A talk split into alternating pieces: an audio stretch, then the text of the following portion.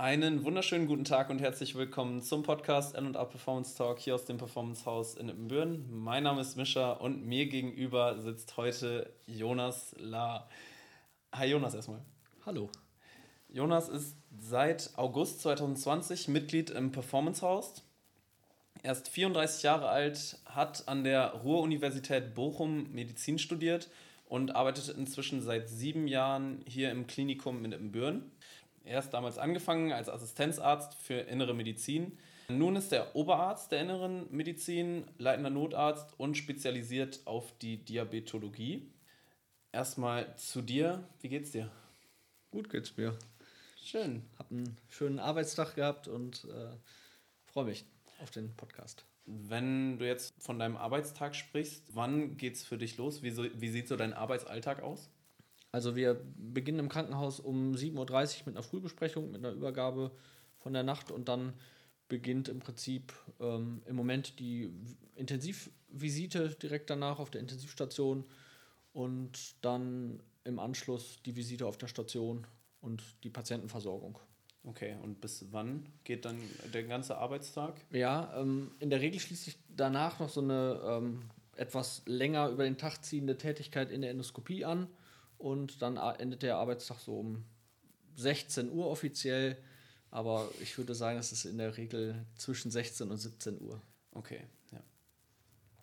Wir sprechen heute über deinen Werdegang, sowohl sportlich als auch beruflich. Auch über deinen medizinischen Schwerpunkt möchte ich mit dir sprechen, also die Diabetologie. Deinen beruflichen Alltag, den wir ja gerade schon ein bisschen angerissen haben. Mhm. Und deine Empfehlung, um langfristig nicht bei dir im Krankenhaus zu landen vorab, ich muss gestehen, ich bin seit langem mal wieder ein bisschen aufgeregt, weil ich riesen Respekt vor Medizinern, Psychologen, also vor allem, die ja. wirklich einen sehr hohen, nicht nur Bildungsabschluss haben, sondern auch einen dementsprechend in unserer Gesellschaft hoch anerkannten Beruf haben. Mhm. Und ja, ich habe ein bisschen Angst, dass du mich gegen die Wand sprichst. Ach, aber nee, das, das glaube ich nicht. Das, das wird ja. hoffentlich. Wir sprechen zuerst über deinen Werdegang oder auch dein ganzer Ausbildungswerdegang. Starten wir, wo bist du zur Schule gegangen? Kommst du aus Ippenbüren? Äh, ich komme nicht aus Ippenbüren, ich bin zwar in Ippenbüren geboren, aber ich bin in Längerich aufgewachsen und danach dann äh, in Tecklenburg zur Schule gegangen. In Tecklenburg, okay. Genau. Habe in Tecklenburg Abitur gemacht und bin dann, äh, naja, eigentlich äh, war nach dem Abitur die Frage, was ich überhaupt machen soll. Ja. Und ähm, auf die Idee, Medizin zu studieren, hat mich eigentlich mein Biolehrer gebracht, weil okay. Biologie einfach war, was mir besonders viel Spaß gemacht hat. Und der aber sagte, es macht überhaupt keinen Sinn, das zu studieren. Da landet man nur in der Pharmazie und nicht da, wo man vielleicht als Biologe irgendwann mal hin möchte, in die, weiß ich nicht, Meeresbiologie oder irgendwie sowas, äh, sowas anderes Interessantes. Und ähm, dann, das klingt jetzt vielleicht blöd, aber dann habe ich mich einfach auf einen Medizinstudienplatz beworben. Und da ich das Glück hatte, dass ich Voraussetzungen erfüllt habe mit dem Abitur, dass das irgendwie passte, habe ich diesen Studienplatz bekommen. und dann, ähm, ich war ursprünglich für Biologie und Informatik auf Lehramt in Münster eingeschrieben, habe dann den Studienplatz bekommen. Okay. Habe dann irgendwie gedacht, ja gut, dann trete ich den mal an. Und ähm, habe dann eigentlich über das erste Jahr im Studium die ganze Zeit immer wieder gedacht, ich, ich breche das ab, ich ziehe das gar nicht durch. Weil es so schwer war oder weil es so einfach? Weil es zu Anfang ist, ist komplett anders als, als Schule gewesen und ähm, man wird irgendwie so aus diesem, diesem Schulalltag rausgerissen.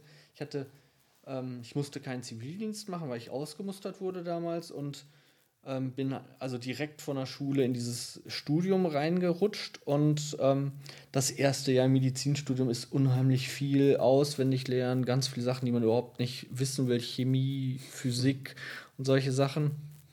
Und da muss ich sagen, dass mich im ersten Jahr eigentlich nur die Krankenpflegepraktika im Krankenhaus, die man machen musste, irgendwie bei der Stange gehalten haben, weil ich da immer wieder gemerkt habe, ist es irgendwie doch die Arbeit mit Patienten, die mich so, so anfixt und die mir Spaß macht. Und dann ah ja, haben die mich irgendwie da durchgezogen. Und dann ging es irgendwie und man ist da irgendwie reingekommen, hat das Studium dann irgendwie, irgendwie durchgezogen. Genau.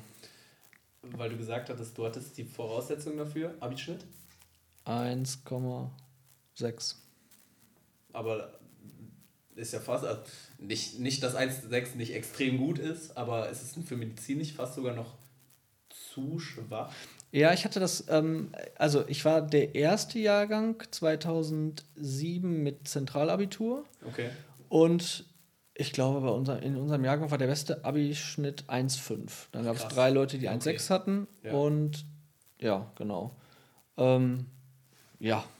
Aber das, das Traurige dabei ist und das Traurige am Medizinstudium ist, dass der Abischnitt überhaupt nichts darüber aussagt, was für Leute Medizin studieren, leider. Und dass es für ganz viele Leute, die sich dafür interessieren, am Abi scheitert, Medizin zu studieren. Das muss ich gestehen, ist es bei mir tatsächlich auch. Ich habe immer oder ich mhm. habe lange gesagt, ich möchte Sportmedizin machen. Also für mich war klar, irgendwas mit Sport, ja. aber gerne Medizin. Und es war mhm. für mich in der 10. Klasse schon klar, ja. das wird ja. Allein abitechnisch wird das mhm. einfach nichts. Ja.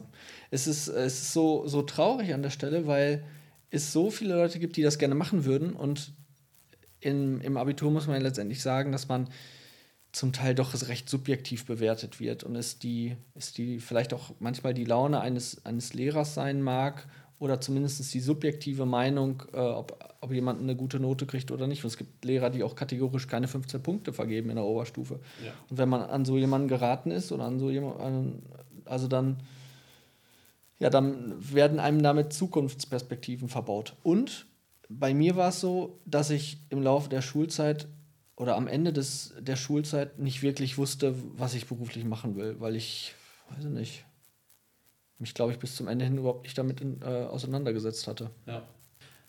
Dann meine nächste Frage, warum Ibbenbüren? Also das Warum ist Ibbenbüren ein Krankenhaus? Ja, hast du einfach gesagt, ortsbezogen von der... Ähm, ich habe in Bochum angefangen zu arbeiten, auch im Krankenhaus in Bochum an der Uni und habe dann nach einem Jahr aber doch gemerkt, dass, ähm, dass mich mein Privatleben nach, oder nach, wieder nach Längerich zurückgezogen hat. So, okay. Ja. Und dann war das Möhner Krankenhaus das, nein, nicht das nächstgelegene, Längerich hat ja auch ein Krankenhaus, aber ich habe in Ippenbüren im, ich glaube, fünften oder sechsten Semester ein Praktikum gemacht und habe da unheimlich nette Assistenzärzte zu dem Zeitpunkt kennengelernt. Ja und ähm, einer hat immer wieder über das Studium Kontakt zu mir aufgebaut. Und äh, das war irgendwie dann, als es in Bochum nicht gut lief und ich zurück wollte, äh, jemand, den ich kontaktiert habe und er hat gesagt, du, wir brauchen immer Leute und ja, genau. Okay, also dann dadurch für Imbön entschieden. Genau. Bevor ich das jetzt einmal aufdröse, weil ich habe mich ein bisschen informiert, aber ich glaube, wenn du das etwas kürzer zusammenfasst als das, was ich jetzt hier habe, Würdest du einmal für die Zuhörerinnen und Zuhörer innere Medizin an sich erklären?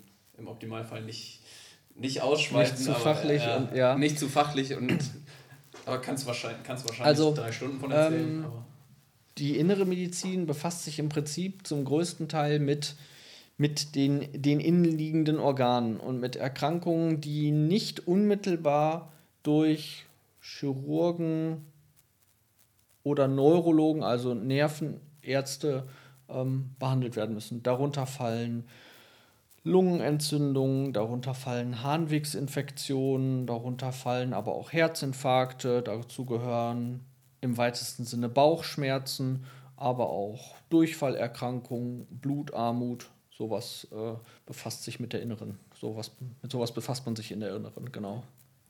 Und dann dazu, du hast dich ja spezialisiert auf die Diabetologie.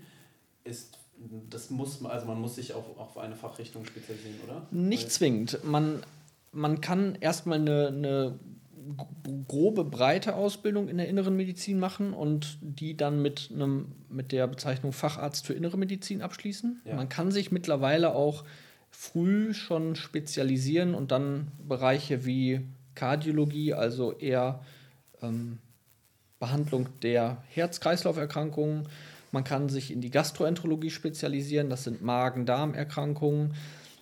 Man kann sich in Stoffwechselerkrankungen, da fällt dann auch die Diabetologie rein, spezialisieren. Oder aber man macht das wie ich, dann macht man erst äh, die innere Medizin allgemein und macht danach die Diabetologie als Zusatzbezeichnung. Also man bildet sich dann über ein Jahr nach der Facharztausbildung noch äh, im Bereich Diabetologie fort. Okay. Und ich habe das eigentlich auch mit dem Hintergrundgedanken gemacht, dass ich mir die Option offen halten möchte, mich irgendwann mal vielleicht niederzulassen. Okay. Genau, und da hat man, wenn man sich niederlässt, zum Beispiel als Hausarzt, äh, noch ein, ein, zweites Standbein, dass man sich auf die Diabetologie spezialisiert hat. Oder auch die Möglichkeit hat, in eine diabetologische Schwerpunktpraxis zu gehen. Also du könntest dich als Hausarzt so niederlassen mit deinem Studium oder mit deinem Abschluss für die innere Medizin? Ja, genau. Als oder Hausärzte brauchen entweder die Facharztausbildung Allgemeinmedizin ja. oder die Facharztausbildung Innere Medizin. Okay. Genau, dann hat man die Möglichkeit, als Hausarzt tätig zu sein. Okay. Und das war dann auch dein Hintergrund, dass du gesagt hast, ich möchte mich gegebenenfalls irgendwann mal niederlassen. ich wollte mir diese Option offen halten. Ich habe bisher immer gesagt, ich mache das nicht. Aber ähm, irgendwann noch einen, einen Plan zu haben, was irgendwann mal ist, wenn man nicht mehr im Krankenhaus arbeiten möchte, dann ja, ist das eine Option. Also war das dann auch der Hauptgrund, auch für die Spezialisierung dann am Ende? Oder was war da so dein Antrieb, dass du gesagt hast, Diabetologie, das meins? Ja, schon irgendwie. Es ist ein, ein, also ich fand Diabetologie immer schon interessant oder die Erkrankung Diabetes immer schon interessant. Also eine Blutzuckerentgleisungserkrankung und ähm, fand das als Ergänzung zur, zur inneren Medizin gut. Und es ist in meinen Augen auch erstmal eine, eine Ausbildung, die man gut nach dem Facharzt für innere Medizin anschließen kann. Okay. Zusätzlich zu dem bist du ja auch noch Notarzt. Ja. Wie kam es dazu, dann auch noch zu sagen? Ja, man, wir sind im Krankenhaus ähm, damit konfrontiert gewesen, dass im Krankenhaus in Ippenbüren die Anästhesie, also ähm, Narkoseärzte im weitesten Sinne, ja.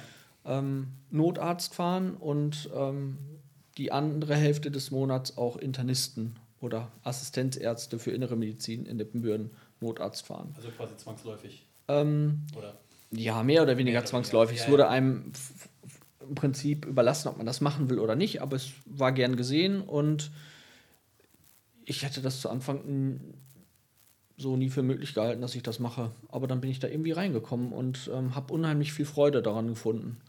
Und ähm, bin dann seit 2017 im Notarztdienst hier in Ippenbüren. Das heißt, du fährst im Notarztwagen mhm. dann zu den akuten Situationen, Unfallstellen? Genau. Ja, zu Anfang sind wir vom Krankenhaus aus gefahren. Das heißt, wir haben regulär im Krankenhaus unsere Arbeit verrichtet und hatten einen Melder in der Tasche. Und ähm, wenn es dann einen Einsatz gab, bei dem ein Notarzt mit alarmiert wurde oder vonnöten ist, dann wurden wir am Krankenhaus abgeholt und sind dann mit dem, mit dem Notarzteinsatzfahrzeug zur, zur Einsatzstelle gefahren. Okay. Genau.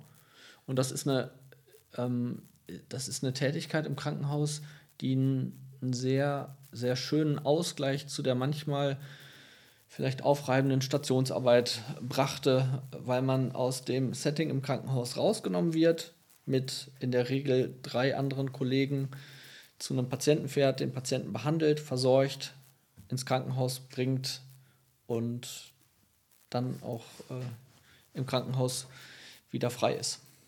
Ich stelle dir jetzt mal eine komplette Laienfrage, weil es ist ja schwierig für Außenstehende, sich da komplett was drunter vorzustellen. Ja, klar. Mhm ist es so, dass wenn ihr oder du jetzt gerufen wirst, ist es immer richtig gefährlich, knapp in irgendeiner Form, also lebensbedrohlich in irgendeiner Form oder ist, ist es auch mal, ja, ich habe mir den Finger verstaucht? Also erst einmal ist es so, dass der Notarzt sicherlich dann mit rausgeschickt wird, wenn es eine potenzielle Gefährdung für den Patienten gibt, die unter Umständen lebensbedrohlich sein kann. Ja. Und ähm, wo es notwendig ist, dass ein Arzt Entscheidungen mittrifft.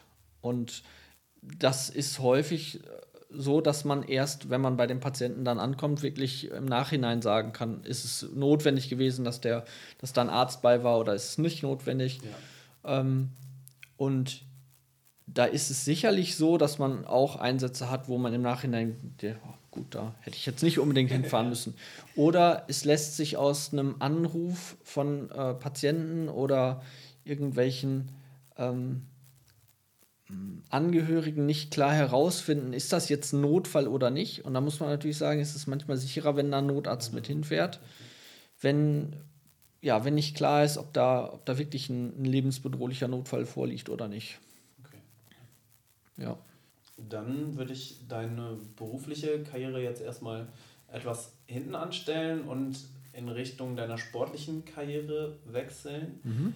Und dazu auch die neue Kategorie, die wir mit all unseren Mitgliedern, die hier im Podcast stattfinden, einmal durchführen möchten. Wir haben leider noch keinen richtigen Namen für diese Kategorie, aber es geht darum, dass alle Mitglieder, die im LA trainieren und hier dabei sind, einmal ihren Weg ins LA beschreiben. Heißt, wie bist du überhaupt aufs LA gekommen? Warum hast du dich hier angemeldet? Und warst du vorhin in einem anderen Fitnessstudio? Wie gefällt es dir? Ja, ich, ich war mal in einem anderen Fitnessstudio und ich würde aber sonst sagen, dass ich eigentlich bisher sonst kein regelmäßiger Fitnessstudio-Gänger war. Ich habe okay. eigentlich glaube ich, mein ganzes Leben über eher wenig Sport gemacht. Ich habe irgendwann so ein bisschen die Leidenschaft zum Laufen entdeckt ähm, und bin da mal eine ganze Zeit etwas mehr gelaufen. Aber das hört sich vielleicht blöd an, aber ich habe eine ganze Zeit mein Leben so verbracht nach dem Motto Sport ist Mord. Sport ist Mord ja. ähm, ich bin zwar immer schon gerne Kajak gefahren und äh, auch segeln gegangen, aber dass ich jetzt so richtig richtig sportlich gewesen wäre, kann ich eigentlich nicht sagen. Also ein Fach, was ich in der Schule nie gemocht habe, war Sport. Echt? Und ich glaube auch, dass es eines meiner schlechtesten Fächer war. Ich habe da in der Regel immer nur, ja. Okay. Bin da über eine 3, glaube ich, nicht hinausgekommen. Krass. Und, aber dann, äh, dann, sind Kajak und Segeln aber ziemlich fancy Ja, aber das waren immer Sportarten, bei denen man sagen muss, dass die in der Schule überhaupt keine, äh, dass man mit denen in der Schule keine Performance ja, abliefern ja, konnte. Ja, ich mein, und ähm, ja, ich, klar, man fährt Fahrrad oder so, aber so richtig als Sport würde ich das, glaube ich, nicht bezeichnen. Naja, und dann ähm, mm, sind wir hier in Büren gewesen und, oder ich, ich habe hier in Büren gewohnt mit meiner Freundin und jetzigen Frau und äh, jetzt, äh, dann stellte sich für uns die Frage, wir müssen irgendwie, weiß nicht, außerhalb dieses Krankenhauses sportlich aktiver werden, irgendwie so ein bisschen Ausgleich finden. Und dann hatten unsere, ähm, hatten ähm, zwei Freunde bei uns aus, aus dem Haus, ähm, die waren hier schon, Elaine und Tobias Bar. Ja. Und die haben uns irgendwie auf die Idee gebracht. Und dann haben wir uns ja angemeldet. Und ähm, ich hatte zu dem Zeitpunkt schon eher körperliche Beschwerden. Ich hatte Rückenbeschwerden. Ja. Und dann haben wir uns hier angemeldet für ein Probetraining. Das war bei Serge damals. Und wir sind nach Hause gekommen und äh, konnten uns da, glaube ich, ein paar Tage einfach gar nicht mehr bewegen. Ja. Und dann hat sich daraufhin. Also äh, nur für die Zuhörerinnen und Zuhörer, wegen Muskelkater nicht. Weil absolut. Sehr, sehr also das war, das war richtig gut. Und irgendwie war uns danach auch direkt klar, das, ist, das war so gut, das müssen wir auf jeden Fall weitermachen. Wir haben da irgendwie ein Stück weit unsere Grenzen aufgezeigt bekommen, aber es wurde auch so eine so eine, so eine Passion geweckt irgendwie. Und dann kam irgendwie der, der Einbruch, weil ähm, das war, also ich glaube, im August 2020 haben wir uns angemeldet. Ja, genau, also zumindest. Genau, das war so in der, in der Mitte von, in, der, in, dieser, in diesem ersten Jahr Corona. Ja, ja. Da, ich glaube, Corona gab es zwar, aber so richtig berührt hat es uns alle noch nicht. Ja. Und dann habe ich im September, Ende September, einen Bandscheibenvorfall bekommen. Und dann war erstmal klar, oh Mist, das äh, zieht sich wahrscheinlich doch länger hin. Und dann war auch das Blöde, dass bei mir dieser Bandscheibenvorfall so war, dass ich eine, eine Parese, also eine, eine Muskelschwäche im Bein hatte. Ich hatte einen tauben Fuß ich konnte mich, ich habe eine, hab eine Notarztfortbildung im Juli besucht und habe danach irgendwie Rückenschmerzen gehabt und bin etliche Wochen mit Rückenschmerzen rumgelaufen. Und dann irgendwann nach einem Notarztdienst auch bin ich aufgewacht und konnte meinen Fuß nicht mehr richtig bewegen und konnte mich mit dem linken Fuß nicht mehr auf die Zehenspitzen stellen. Und das hat irgendwie Panik ausgelöst. Und ähm, irgendwie war mir klar, was es ist. Und dann haben wir glücklicherweise recht, recht schnell ein MRT bekommen. Und in dem MRT zeigte sich dann auch doch schon ein recht großer Bandscheibenvorfall im Lendenwirbelbereich. Und dann war die Frage, was machen damit? Dann ist die Frage, wird sowas operiert, wird sowas nicht operiert? Und da muss ich ganz ehrlich sagen, war für mich irgendwie mit 32 Jahren damals, wurde mir vor Augen gehalten, ich werde alt. Und äh, ich wurde irgendwie total ausgebremst und in einem ähnlichen Alter hatte mein Vater auch einen Bandscheibenvorfall. Ja. Und auch an der gleichen Stelle. Okay.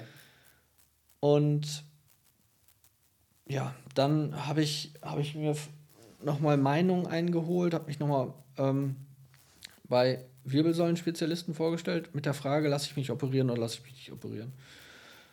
Und am Ende war es so, dass für mich erstmal die Entscheidung war, hm, wenn es irgendwie geht, lasse ich mich nicht operieren. Und ich habe dann in dieser Anfangsphase mit Serge gesprochen und dem das MRT gezeigt. Und er meinte, du, wir, äh, wir stellen dir mal den Kontakt zu Chris her. Ja.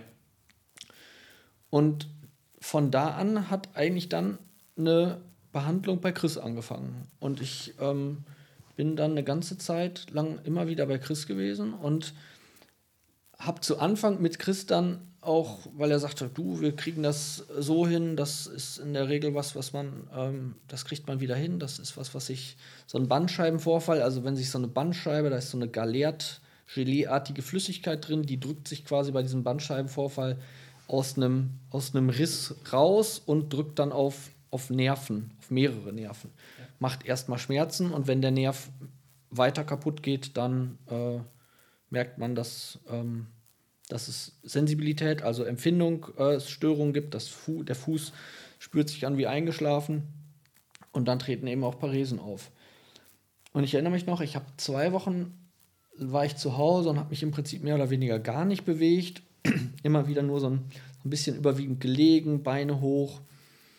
Und ähm, danach habe ich mit, ja, mit im Prinzip leichtesten ähm, oder unanspruchsvollsten Übungen für die Lendenwirbelmuskulatur äh, angefangen. Ja. Ich habe äh, lange oder relativ lange mit Chris auch nochmal über diesen Podcast und dann auch über dich gesprochen. Und Chris hat selber auch gesagt, dass im Prinzip alle Anzeichen für eine Operation vorhanden waren. Ja. du aber selber auch gesagt hast, das mhm. muss nicht. Ja. Und dass ihr es aber so geschafft habt, dass du zwischenzeitlich zumindest schmerzfrei warst. Ja, absolut. Also da, das Interessante war auch dabei, dass als der, äh, als der eigentliche Bandscheibenvorfall für, für mich präsent wurde, hatte ich schon gar keine Schmerzen mehr. Also ich hatte in der Phase oder ich hatte in dieser Phase, wo dann, wo dann so, eine, so eine Schwäche im Bein auftrat und der Fuß eingeschlafen war, hatte ich zwar irgendwann so Schmerzen in der Wade, wie Muskelkater, aber richtige Rückenschmerzen hatte ich zu dem Zeitpunkt gar nicht mehr. Das war eigentlich, ähm, ja, war dann eigentlich praktisch und ich dachte erstmal wieder, es ist, ist, alles vorbei, es hat sich wieder gelegt und dann kam das halt, dass, ne, dass der Fuß irgendwie einschlief ja. und nicht mehr, also es war erst so, dass der einschlief und dann habe ich mich bewegt und dann ging das wieder normal und dann hat man alles gut. Ja, und dann irgendwann war der halt eingeschlafen und wachte nicht mehr auf, so ungefähr. Und ähm, ja, ich habe von, von der einen oder anderen Stelle gesagt bekommen, ja, das ist was, was man operieren sollte. Und gerade als, als junger Mensch sollte man das lieber operieren lassen, weil ähm, das, die Wadenmuskulatur eben fürs, fürs Laufen, fürs Sprinten wichtig ist. Aber ich habe mich auch noch bei einem, ähm, bei einem Kollegen, muss man letztendlich sagen, ähm, einem Wirbelsäulenchirurgen vorgestellt und der meinte, hm, wäre so grenzwertig er wird das selber eigentlich nicht, nicht operieren lassen. Man könnte das theoretisch im Verlauf noch operieren ähm, und müsste im Prinzip einfach erstmal warten, bis sich dieser Bandscheibenvorfall, also dieses Gewebe, was da eigentlich nicht hingehört, bis sich das im Verlauf vom Körper wieder selber resorbiert hat, hätte. Ja. Genau. Und ich war noch hier in Büren in der Neurologie und ähm, habe mich da auch beraten lassen und die waren aber auch eher so, dass die gesagt haben, abwarten, mal gucken, Krankengymnastik. Und ja, da habe ich mich dann irgendwie an der Stelle drauf verlassen und es ist auch irgendwie äh, ein, ein, seltsames Gefühl, weil man einfach auf der anderen Seite auf einmal ist und ja, ein Patient ist und Hilfe in Anspruch nehmen muss. Ja, genau. Und wie war jetzt der Schmerzverlauf gerade so, was die letzten Monate angeht? Also ich, ich merke, dass ich, wenn ich mich regelmäßig körperlich betätige und bestimmte Übungen in regelmäßigem Abstand mache, dass ich schmerzfrei bin.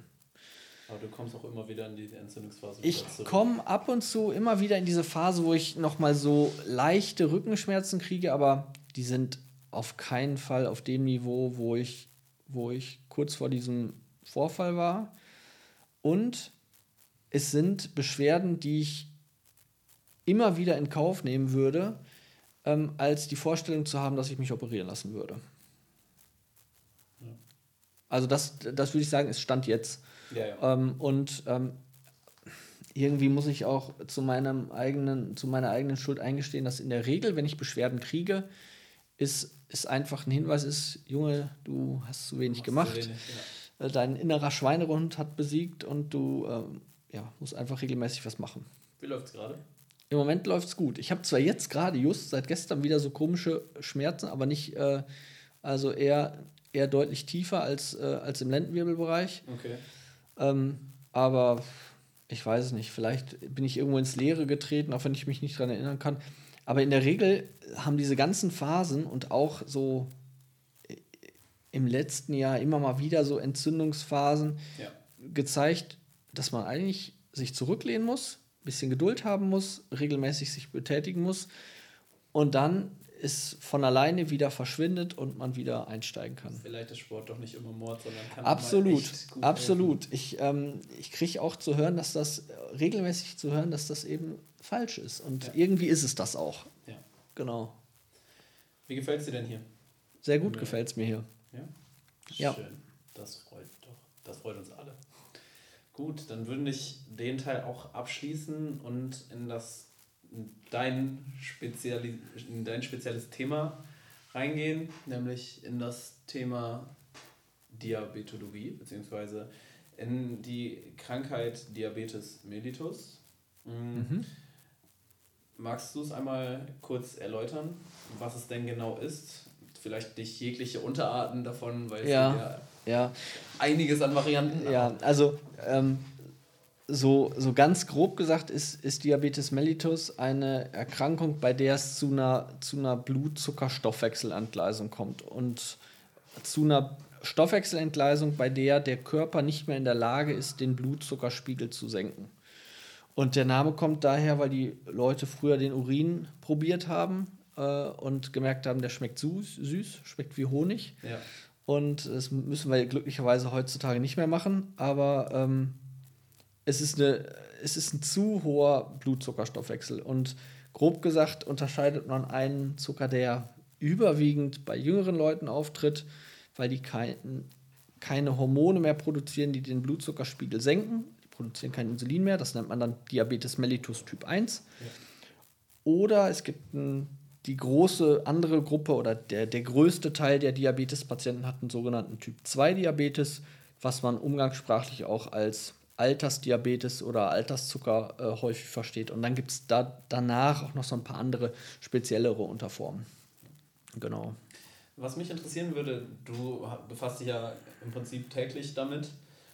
Wie, inwiefern kennst du dich mit Zahlen aus? Ich habe Zahlen von 1980 bis 2014 den, den Unterschied? Würdest du sagen, du, also an Erkrankten weltweit, sowohl in Deutschland als auch, sowohl in Deutschland als auch weltweit an Diabetes erkrankt sind? Würdest du sagen, du kennst dich aus? Mm, ich hätte eigentlich gesagt, ja, würde ich mich auskennen, aber ich würde mich jetzt nicht auf irgendwelche Zahlen festlegen. Wir, wir machen mal ein kleines Ratespiel. Ja. Also, wir haben 1980 108 Millionen weltweit Erkrankte. Wie viel haben wir 2014 gehabt? 108 Millionen. Über 18-Jährige. Über 18-Jährige, ja. Also es ist, ist exorbitant angestiegen. Und ich würde fast sagen, wir haben jetzt bestimmt so um die ich würde jetzt sagen, vielleicht sogar eher sowas Richtung eine Milliarde. Ja, so viel, also zumindest 2014. Inzwischen ja. wird es wahrscheinlich noch deutlich höher gehen. Meine Quelle waren jetzt 2014, da waren es 422 Millionen. Ja, okay, gut, da. Und davon, ja. mhm. davon 90 Prozent Diabetes Typ 2. Ja, genau. Mhm. Also genau, Typ 2 ist, ist unheimlich hoch. Ich weiß nicht, wie ich jetzt. Ähm, man hört solche Zahlen immer mal wieder, aber sie auf die Welt gesehen ist es, ist es ein Ausdruck dafür, dass es eine, eine Erkrankung ist, die unheimlich, äh, unheimlich auf dem Vormarsch ist. Ja. Ähm, und ja, im eigenen Umfeld würde man sagen, wir, wir behandeln schon überwiegend im Krankenhaus Typ 2 Diabetespatienten und es ist ein es ist ein riesiger Anteil an Patienten, die auch in jüngeren Jahren mittlerweile ich diese sagen, das, das wäre jetzt meine nächste Frage, weil ja. du hast ja eben schon angesprochen, ist dieser ja. Altersdiabetes so ab 40. Ist es noch so oder sind es wirklich inzwischen auch viele?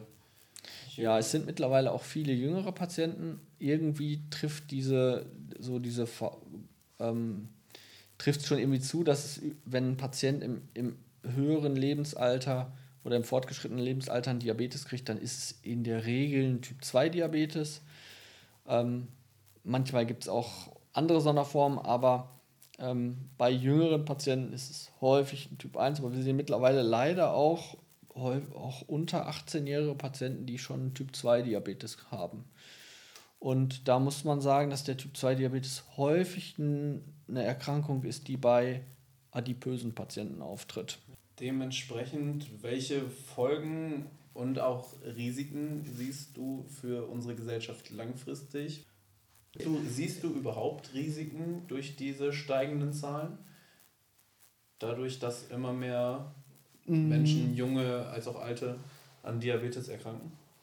Ja, denn der, der Diabetes ist, ist eine Erkrankung, die, die leider in der Regel Folgeerkrankungen mit sich bringen. Ja. Und ähm, diese Folgeerkrankungen sind dann zum Beispiel ein Risiko, dass man Herzinfarkte äh, früher bekommt oder dass man generell ein höheres Herzinfarktrisiko hat, dass man ein höheres Risiko hat, einen Schlaganfall zu bekommen, dass man eine Niereninsuffizienz kriegen kann, eine Nierenschwäche. Ähm, und das ist und letztendlich auch, dass man früher verstirbt. Ähm, das ist ja, auf jeden Fall relevant.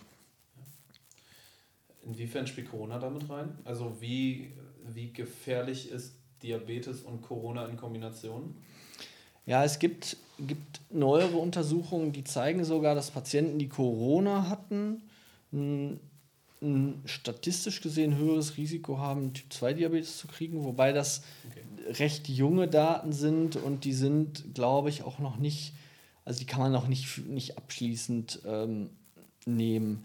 Es mag für bestimmte Patientengruppen ein gewisses Risiko vielleicht davor, da, geben. Ähm, was vielleicht generell bei Corona ist, dass die Leute sich vielleicht weniger bewegt haben und darüber eher, ähm, wenn eine gewisse, gewisse Vorbelastung oder ein gewisses Risiko bestand, jetzt eher einen Diabetes kriegen. Ja. Das könnte ich mir schon vorstellen. Du behandelst ja auch viele dann im Krankenhaus bezüglich mhm. deiner, deines Schwerpunktes. Behandelst du die dann bezüglich der Diabetes oder auch wegen der Folgeerkrankungen?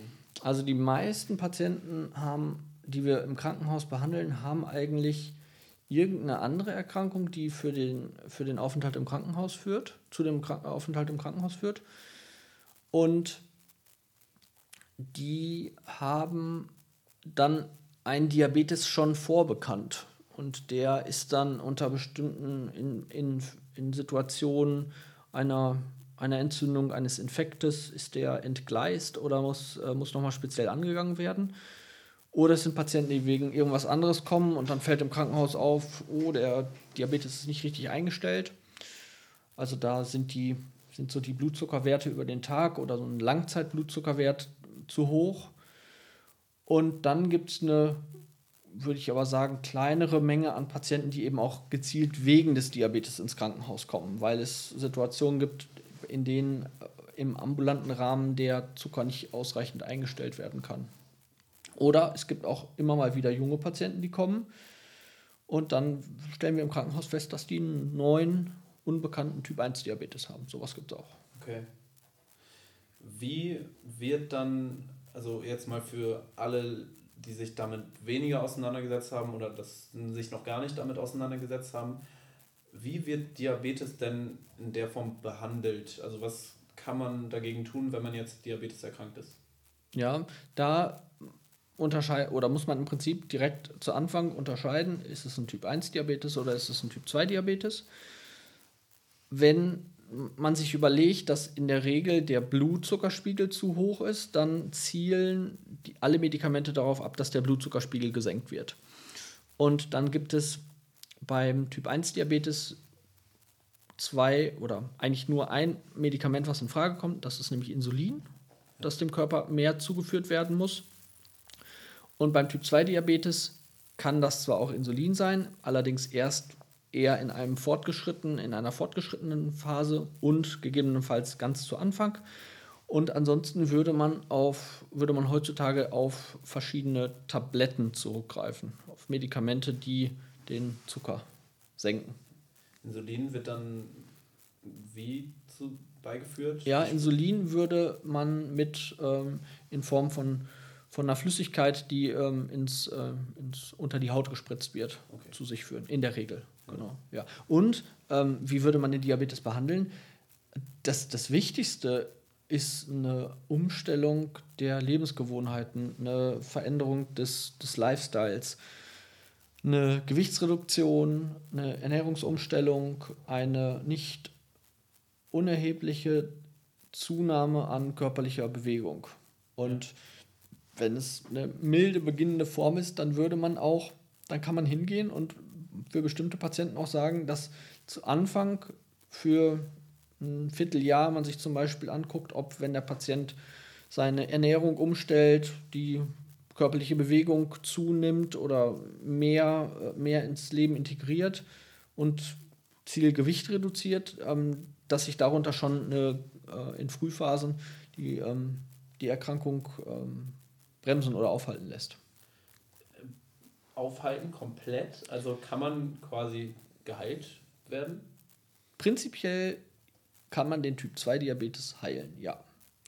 Das trifft allerdings nicht für alle Patienten zu, weil die Erkrankung in, bei manchen Patienten schon so weit fortgeschritten ist, dass das dann nicht mehr möglich ist. Das heißt, es müsste relativ früh erkannt werden und dann auch früh. Ja, genau, erkannt werden würde ich sagen, häufig wird das erkannt, wird die Erkrankung erkannt, aber die, die Umstellung von Lebensgewohnheiten und eine Gewichtsreduktion erfolgt, glaube ich, nicht radikal genug. Ja. Okay. ja.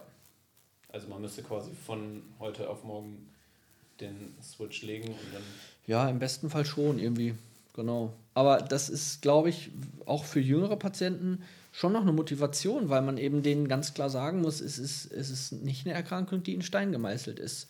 Es ist zwar eine Diagnose jetzt und es ist auch erstmal eine Einschneidediagnose, die statistisch gesehen die Lebensdauer reduziert, aber es ist eine Erkrankung, die mit unheimlich viel Engagement und Einbringen des Patienten äh, behandelbar ist, heilbar ist. Ja. Der Typ 2 ja, der Typ, der typ 2 ja. Der Typ 1 nein. Nein. Nee, das muss man schon so sagen. Noch nicht. Es gibt ähm, verschiedenste Untersuchungen, aber Stand im Moment ist der so nicht, äh, nicht heilbar. Ist Diabetes an sich denn tödlich? Also nicht, nicht über die Folgeerkrankungen, sondern an sich? In bestimmten Situationen kann eine, eine akute Stoffwechselentgleisung ähm, im Rahmen eines Diabetes auch, auch tödlich verlaufen, ja. Okay. Aber das sind dann. Das ist, ist extrem selten, ähm, ist nicht ausgeschlossen, aber zum Glück sehen wir sowas, sowas eigentlich nicht mehr. Okay. Man, man kann das Lehrbüchern entnehmen, aber genau. Größtenteils wären es dann, wenn es zu einem ja, früher, Glücklicherweise muss man sagen, dass die, dass die Erkennung heutzutage doch einfach extrem gut ist. Und, was man auch sagen muss, jedem Patienten, der im Rettungsdienst irgendwie aufschlägt, wird in der Regel der Blutzucker gemessen, als eine der ersten, äh, äh ersten Maßnahmen. Ja. Und da fallen sowohl besonders niedrige als auch besonders erhöhte Zuckerwerte auf. Und dann werden diese Patienten schon irgendwie einem, einem Arzt oder einer medizinischen Behandlung zugeführt.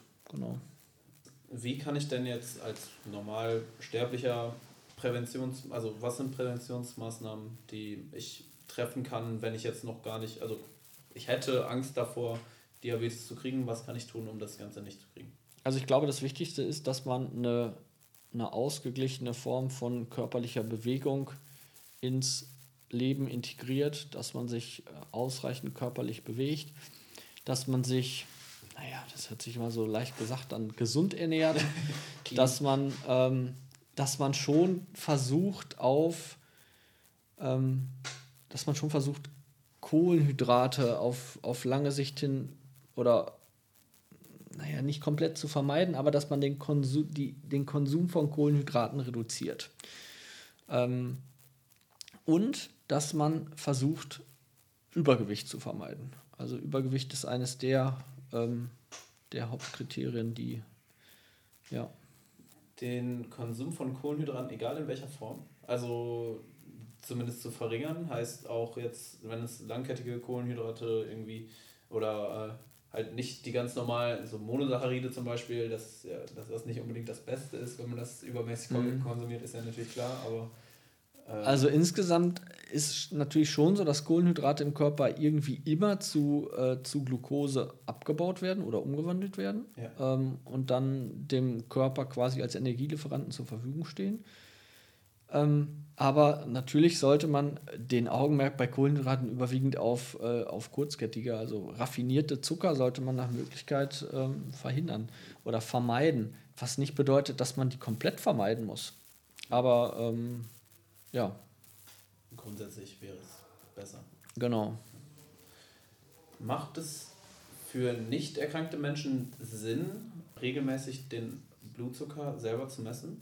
Oder sogar, vielleicht sogar mit einem Blutzuckermessgerät durch die Gegend zu laufen? Ich würde eigentlich eher sagen, nein, das macht eigentlich, also es ist, es ist vielleicht mal interessant, um selber zu merken, welche Form von Lebensmitteln man aufnimmt und wie die sich auf den Zuckerspiegel auswirken. Und man darüber vielleicht eine Sensibilität dafür kriegt, was man so über den Tag überhaupt konsumiert. Ja. Aber in der Regel ist es so, dass unser Körper hervorragend in der Lage ist, Zucker Spiegel im, äh, im Normbereich zu halten. Und es geht auch nicht darum, dass es mal einzelne Zuckerwerte gibt, die vielleicht ein bisschen höher sind. Der Körper reguliert, dass die nicht zu hoch sind. Ähm, aber wenn man, wenn man darüber eine Sensibilität kriegt, was man so konsumiert und dass man vielleicht, vielleicht ganz viel, ganz viel, ganz süßhaltige Getränke oder so konsumiert, dann ist das schon was, wo man, wo ich denke, kann man mal ausprobieren. Aber ich, dass ich das für die Allgemeinheit empfehlen würde, da wäre ich erstmal zurückhaltend. Ja. Wie finde ich denn jetzt raus, wenn ich jetzt, ich habe keine Verletzungen, ich habe jetzt nicht so, nicht so, dass ich wirklich öfter mal beim Arzt bin, Blut abnehmen ist kein Thema, ich komme nicht ins Krankenhaus. Wie finde ich heraus, dass ich Blut, also was, was sind so Symptome von Diabetes? Ein häufiges Symptom von Diabetes ist, dass Patienten mehr Durst haben als sonst. Die trinken übermäßig viel, die bringen auch unheimlich viel ähm, Flüssigkeit dann wieder zur Toilette und scheiden die Flüssigkeit auch wieder aus. Ähm, dabei muss man, sich, muss man sich vor Augen halten, dass ähm, wenn der Blutzuckerspiegel erhöht ist, Blutzucker auch irgendwie wieder aus dem Körper hin, hinaus gelangt und das erfolgt in der Regel über die Nieren. Wenn man sich vorstellt, dass man so ein, äh, so ein Klümpchen, so ein Stückchen Zucker ähm, mal nimmt und das zum Beispiel in Kaffee taucht oder in äh, Flüssigkeit taucht, dann saugt sich das ja direkt voll. Ja. Und ähnlich ist das mit dem Zucker im Körper auch. Dem Zucker folgt immer Wasser. Und ab einem bestimmten Blutzuckerwert ist es für die Nieren, über, den, über die, die, die, die den Urin produzieren, nicht mehr möglich, ähm, den ganzen Zucker, der irgendwie ähm, im Körper vorhanden ist, wieder aus dem Urin rauszufiltern. Der wird normal mit in den Urin ausgeschieden und der Körper oder die Nieren haben die Funktion, das wieder rauszuziehen. Und das gelingt irgendwann nicht mehr. Darüber gelangt viel Zucker ähm, in die Harnblase und damit auch ganz viel Wasser. Und ähm, dann verliert der Körper viel Wasser und der Patient trinkt mehr. Ja. Ähm, das ähm, ist eines der häufigen Symptome. Und darüber wiederum nehmen Patienten in so einer beginnenden Stoffwechselentgleisung bei einem Diabetes möglicherweise auch in der Anfangsphase Gewicht ab, weil man halt viel Zucker über den Urin verliert und damit Energie. Genau. Ich beziehe das mal einmal kurz auf mich. Ich bin zwar jetzt Sportler, also nicht unbedingt der Erste, der betroffen wäre, jetzt zumindest von Typ 2. mein, ich trinke sehr viel über den Tag. Also vier, fünf Liter mit Sicherheit. Da, das wäre ja dann im Prinzip, oder wo fängt viel Trinken an oder viel Durst? Also ich würde sagen, dass, ähm, dass das viel Trinken auf den oder dann zutrifft, wenn es, wenn es den eigentlichen Bedarf überschreitet. Also wenn jemand, der nicht sportlich aktiv ist und nicht Flüssigkeit über körperliche Aktivität verliert ähm, oder Flüssigkeit bei körperlicher Aktivität bedarf, sondern wenn es ein, ein ganz normaler Tag ist, bei dem man ganz moderater Bewegung nachgeht ähm, und dann deutlich, deutlich mehr als, als zwei Liter, drei Liter trinkt. Das ist dann eher so vier Liter, fünf Liter. Manchmal ist es auch so, dass man, äh, dass man zum Beispiel nachts besonders viel Durst noch kriegt oder so. Das habe ich zwar auch immer mal wieder. Ähm, ich trinke auch nachts viel, aber ähm, äh, also ja. Ja, also von bis. Genau. Aber äh, man muss sich auch vor Augen halten, wenn jemand körperlich ordentlich aktiv ist, dann benötigt er einfach auch Flüssigkeit. Ja. Genau. Haben, hängen andere Stoffwechselerkrankungen oder können die damit reinspielen? Können die zum Beispiel jetzt Diabetes bestärken? Ja, es gibt verschiedene Stoffwechselerkrankungen, bei denen zum Beispiel der Körper mehr Cortison oder Cortisol äh, produziert, dass darüber der, ähm, der Stoffwechsel empfindlicher ist. Und, ähm, und es darüber, also es gibt im Körper Hormone, die einem erhöhten Blutzucker entgegenwirken und es gibt aber auch Hormone, die dazu führen, dass der Körper einen höheren Blutzuckerspiegel hat. Noch etwas, was du definitiv dazu sagen zum Thema Diabetes sagen möchtest? Gibt es noch irgendwas? Ich glaube, so viel wir über dieses Thema kennen, so, so wenig wissen wir doch über die, die Dimension dieser Erkrankung. Ich würde nach wie vor sagen, es ist ein Eisberg bei dem wir die Spitze kennen. Und wir kommen dazu, dass wir sehen, dass es mehr unter der Wasseroberfläche gibt. Und ich habe hab im April noch eine, noch eine etwas längere Fortbildung ähm, zur Diabetologie besucht. Und da muss ich sagen, ist mir etwas, ähm, ist mir eine Problematik ähm, zu Ohren gekommen, die mich erschreckt hat. Denn da wurden süßstoffhaltige Getränke angesprochen. Und ich habe hab ähm, eigentlich bisher immer gedacht, man würde mit süßstoffhaltigen Getränken ähm, etwas äh, dem Körper zumindest nicht Schlechtes tun. Ich, hab, ich trinke eigentlich liebend gerne ganz normale Cola. Da ist unheimlich viel Zucker drin. Ja. Und dann habe ich eine ganze Zeit lang Cola Light getrunken. Und dann habe ich auch eine ganze Zeit lang mal Cola Zero getrunken. Ja. Und jetzt gibt es aber Untersuchungen, die gezeigt haben. Oh nein, jetzt reden wir nicht die Cola Zero schlecht. Dass Patienten, ja, leider schon. Und ähm, wir hatten zu dem Zeitpunkt auf der Terrasse noch einen Kasten Cola Zero stehen, der ist leer und wir haben keinen neuen gekauft. Also, nochmal zurück.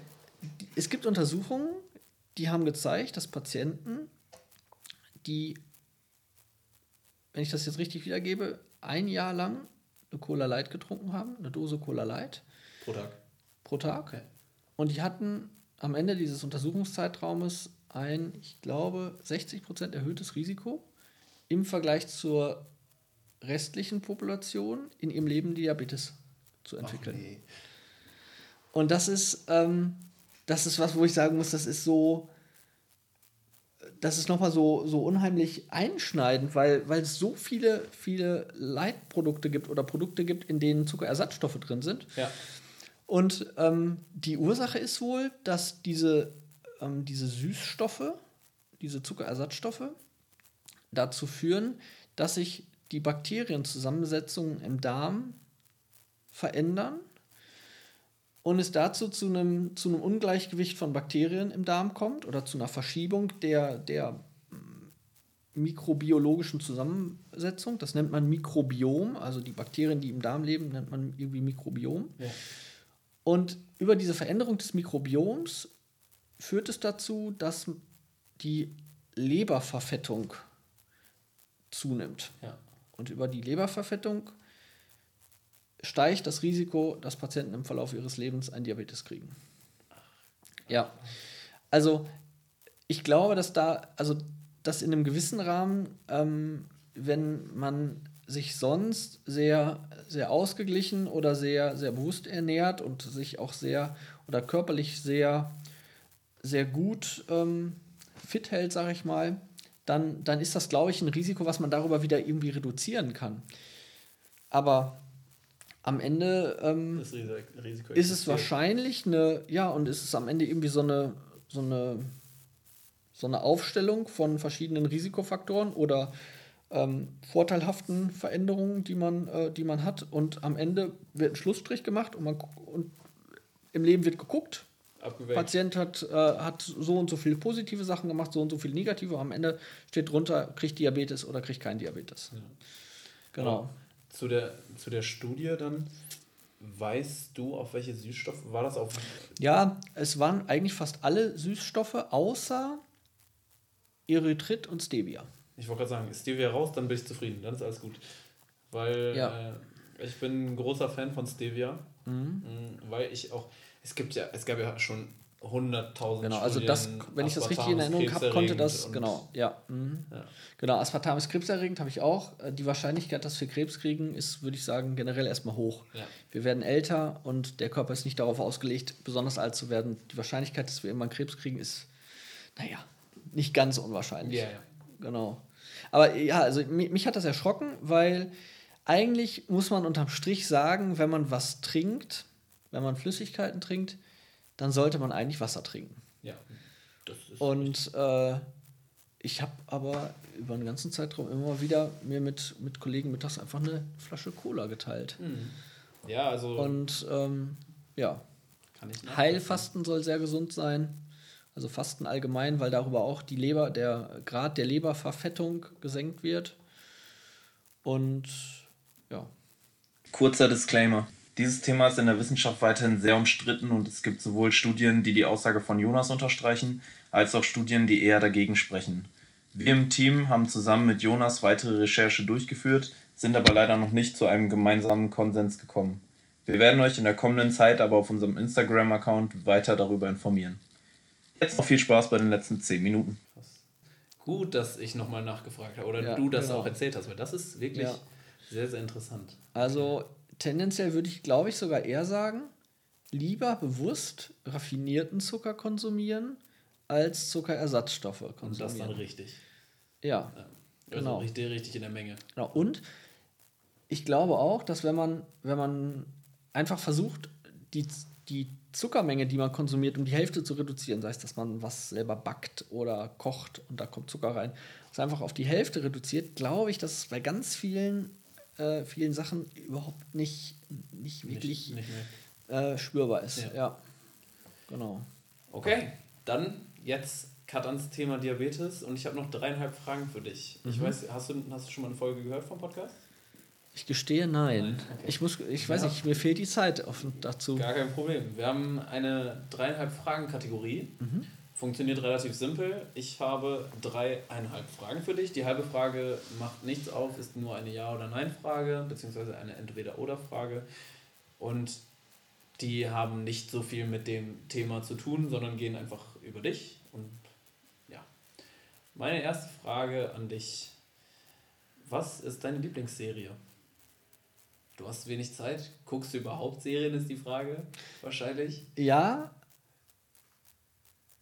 ich muss gerade so ein bisschen überlegen, was ich so in letzter Zeit geguckt habe. Also im Moment gucke ich, gucken wir Suits und okay. die, muss ich sagen, finde ich, find ich richtig gut. Finde ich richtig gut. Genau. Okay. Ja. Und ähm, ich habe unheimlich gerne The Man in the High Castle geguckt. Das kenne ich gar nicht. Das äh, gab es bei Amazon Prime. Ja. Fand ich auch gut, äh, abgedreht. Und irgendwas haben wir, haben wir noch geguckt, aber ich Habt ihr so die, ganzen, die ganzen Sitcoms geguckt? Also nee. so How I Met Your Mother, Two and a Half Men und sowas? Nee, da muss ich gestehen, die habe ich gar nicht geguckt. Okay. Ja, aber ist, das nehme ich.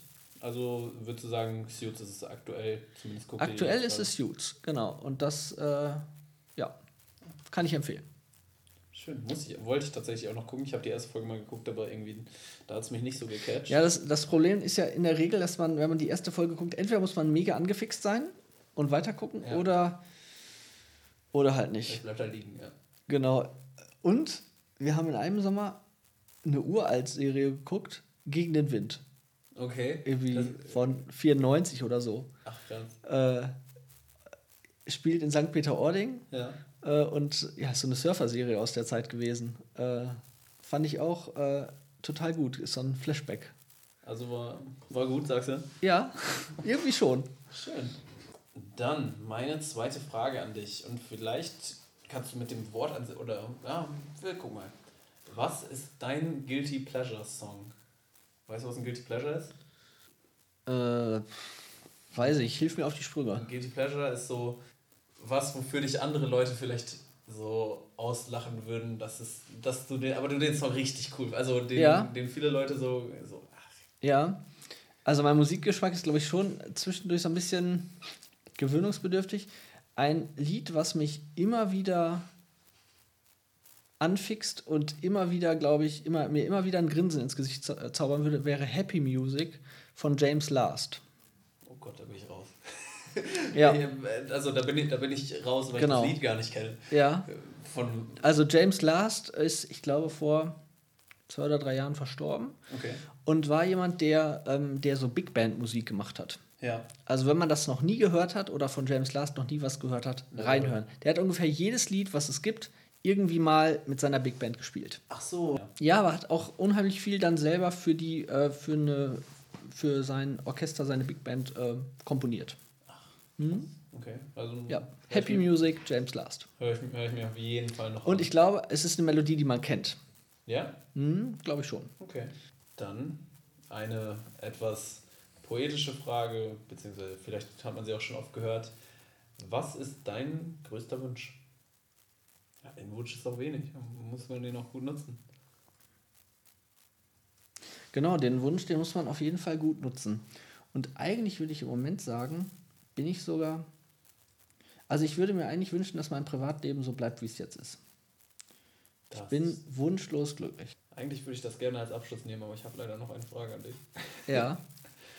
ähm, wärst du lieber entweder der schönste Mensch der Welt oder der witzigste Mensch der Welt? Der witzigste. Ja? Ja. Gut. Jonas, ich bedanke mich ganz recht herzlich bei dir, dass du dir die Zeit genommen hast. Sehr gerne. Gesetzt hast. Mir hat es echt viel Spaß gemacht, war sehr, sehr, sehr, sehr informierend auch für mich. Ja. Weil das ist auch ein Thema, da bin ich, da bin ich auch raus. Ich bin natürlich ein bisschen eingelesen, aber ja. Ja, das ja, sehr das, gerne. Den, das Wissen, was du hast, das, hat, mhm. das haben dann in dem Fall wenige. Ja. Dementsprechend hat es mich sehr, sehr gefreut. Wir hören uns dann in der nächsten Woche wieder. Vielen lieben Dank fürs Zuhören. Macht's gut. Schöne Woche noch und ciao. Tschüss.